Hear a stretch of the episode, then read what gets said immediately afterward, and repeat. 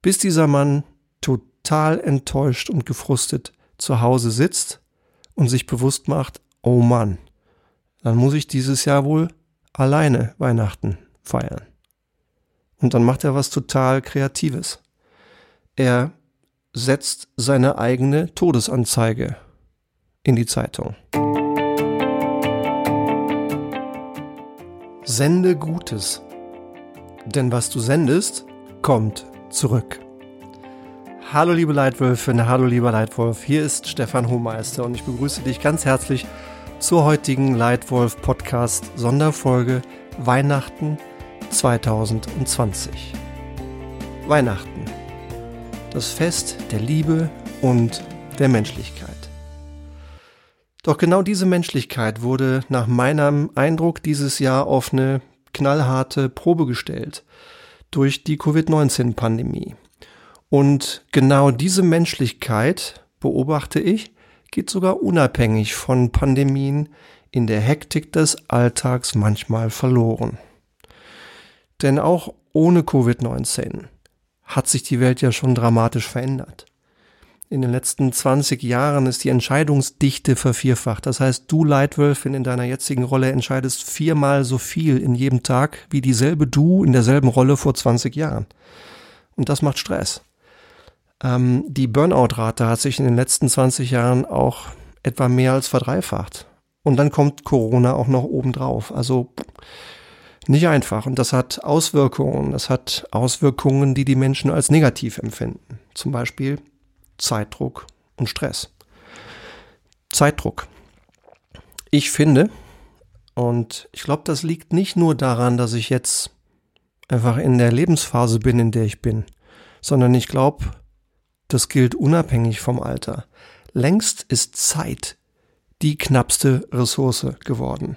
Längst rückt das immer mehr ins Bewusstsein, dass Zeit wenn sie einmal weg ist, wenn sie einmal ausgegeben und investiert ist, nicht wiederkommt. Ich kann nicht in einem Jahr nachholen, was ich dieses Jahr verpasst habe, weil der Moment ist einzigartig. Das ist mir ganz besonders bewusst geworden, als ich vor ein paar Tagen einen, wie ich finde, rührenden Werbespot gesehen habe, von dem erst ganz, ganz am Ende klar wird, dass er von der Edeka ist. Und in diesem Spot der, äh, da ist ein älterer Herr, der Kinder hat und der sich offensichtlich darauf freut, seine Kinder zu Weihnachten zu sehen. Aber von einem Kind nach dem anderen bekommt er mitgeteilt, dass sie ihn dieses Jahr zu Weihnachten leider nicht besuchen können, denn sie haben ja keine Zeit. Aber nächstes Jahr wird es sicher wieder klappen bis dieser Mann total enttäuscht und gefrustet zu Hause sitzt und sich bewusst macht, oh Mann, dann muss ich dieses Jahr wohl alleine Weihnachten feiern. Und dann macht er was total Kreatives. Er setzt seine eigene Todesanzeige in die Zeitung. Und es wird eingeladen zu seiner Trauerfeier. Und plötzlich sind sie alle da. Am Heiligabend. So nehme ich das den Spot jedenfalls wahr. Ist das nicht traurig? Sobald du dann zu deiner Trauerfeier einlädst, dann kommen alle. Das hat mich echt, ich krieg Gänsehaut auch jetzt wieder. Ich habe echt gedacht, unglaublich. Das hat mich sehr berührt und hat mich sehr nachdenken lassen. Und ähm, ja, hat wahrscheinlich sogar noch mal einen Schubs gegeben. Schlimm, dass ich den gebraucht habe. Wahrscheinlich noch mal einen Schubs gegeben, dass ich dann an einem Sonntag bewusst 700 Kilometer weit gereist bin, um meine, meine eigene Mutter und meine Tante zu besuchen und äh, ein paar Stunden mit ihnen zu verbringen. Denn das ist das, was wirklich wichtig ist. Ja, das habe ich gemerkt, das ist mir bewusst geworden in 2020 an, naja, durchaus negativen Auswirkungen. Der steigende Zeitdruck. Und das zweite ist der steigende Stress. Die Menschen stressen sich selbst und dadurch andere denn sie senden Stresssignale, die sich verbreiten in ihrer ganzen Umgebung. Und auch diese Stresssignale kommen zurück. Erinnert mich an ein Riesenführungsprogramm, das ich 2018 und 2019 mit 120 Führungskräften in Skandinavien gemacht habe. Da war eine ganz tolle Frau dabei, die mir dann im abschließenden Einzelcoaching ein halbes Jahr später sagte, ja Stefan, ich habe mich entschieden, keine Stresssignale mehr zu senden. Bom, dachte ich, was ein Powersatz, was für eine Erkenntnis. Ja, denn was du sendest, kommt zurück. Man hätte es nicht besser sagen können als diese tolle Schwedin in genau diesem Moment. Aber ich habe wie immer auch sehr, sehr positive Auswirkungen gesehen, die ich finde, die auch sehr gut zu diesem Anlass und zu Weihnachten passen. Zum Beispiel die Weisheit einer Dreijährigen. Ähm, ihr Papa arbeitet mit mir seit zwei Jahren one-on-one -on -one zusammen, um sich einfach in genau die Führungskraft weiterzuentwickeln, die er sein will.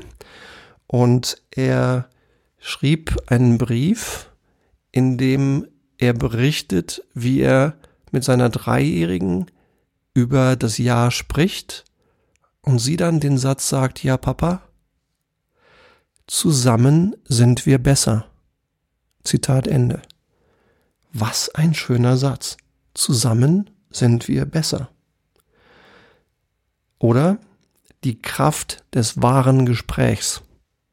Das passierte zwar zugespitzt und ich habe mich über Nacht entschieden, tatsächlich dieses Gespräch zu führen, zu initiieren und zuzuspitzen, aber es passierte, weil dieses Team das einfach wunderbar gemacht hat. Wenn in einem Geschäftsführungsteam acht in die eine und einer in die andere Richtung will, dann kann das keine Höchstleistung mit Spaß bringen dann kannst du nicht das Maximum an Leistung und Motivation er erleben. Aber wenn das sichtbar wird und wenn man dann das wahre Gespräch führt, dann kann unglaublich Befreiendes passieren. Und das ist passiert in diesem Moment.